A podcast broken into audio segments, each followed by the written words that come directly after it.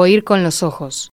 La librería. Hola a todos, aquí Mariana de la librería de Oír con los Ojos. Hoy más que recomendar un libro, lo que quería es compartir una lectura, en parte porque mientras leía se me cruzaron los versos quevedianos a los que alude el nombre de este querido programa. Leyendo Mortalidad de Christopher Hitchens, ese inglés norteamericano que no por polémico me resulta menos admirable. Un libro en el que, bueno, habiéndose enterado de que padece un cáncer en fase 4, se ocupa de reflexionar, de pensar lo que le para la enfermedad y tomar la medida de su inevitable declive, que bien dice no es más que lo que cualquier persona sana debe hacer, solo que a un ritmo más lento. Quería destacar un capítulo, el quinto, en el que habla, escribe sobre la voz algo que es tan propio, tan constitutivo, que como tantas otras cosas no reparamos en que es algo que también podríamos perder hasta que entra a fallar. Y como al final a lo que puede aspirar en su resistencia, ella no a la cura, sino a la libertad de palabra. Hay un momento en el que hace el enganche con la escritura, cuando dice que si bien podría resignarse a la comunicación por escrito,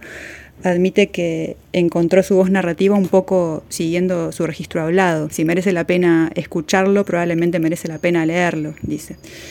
Y finalmente un elogio de la conversación como posibilidad de encontrar a través de la competición y la comparación con los demás la elusiva y mágica palabra justa, pero también, no menos importante, como consuelo.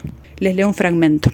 Para mí, recordar la amistad es pensar en esas conversaciones que parecía un pecado interrumpir las que convertían el sacrificio del día siguiente en algo trivial. Así es como Calímaco eligió recordar a su amado Heráclito.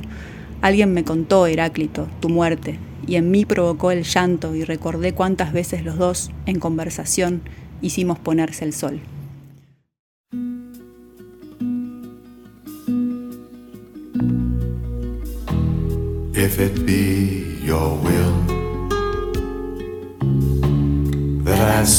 No more, and my voice be still as it was before. I will speak no more, I shall abide until I am spoken for, if it be will.